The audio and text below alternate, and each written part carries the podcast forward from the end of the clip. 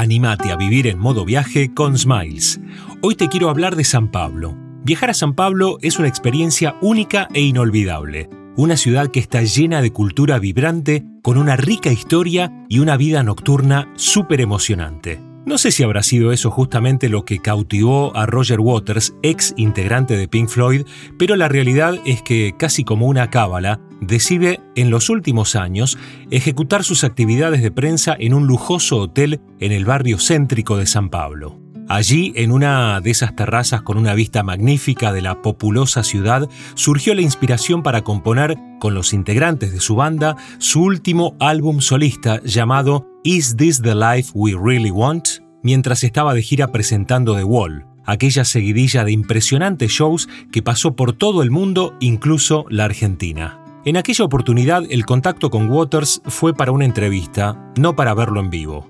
El lugar elegido fue un salón de ese hotel lujoso de San Pablo, donde recibió a unos pocos periodistas argentinos. Una entrevista muy temprano, a las 8 de la mañana, nos cruzó con un Waters un tanto malhumorado, tomando mucho café que sirvió para aplacar sus gruñidos con la producción y empatizar mejor con los allí presentes. En esos días se cumplían 40 años del álbum Animals de Pink Floyd, cuyo concepto se asemejaba al de la novela de George Orwell, Rebelión en la Granja.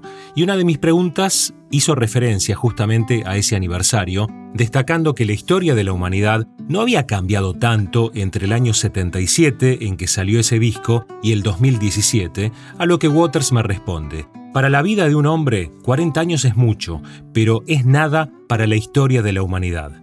Más allá de que pasaron cuatro décadas, la historia se sigue repitiendo, aludiendo a líderes políticos como Trump y Putin y haciendo un paralelismo con aquellos que dominaron la escena en los años 70. Hay que decir que Roger Waters fue el genio creativo detrás de los grandes discos de la época más fructífera de Pink Floyd en los años 70, desde Dark Side of the Moon a Wish You Were Here y ni hablar de The Wall.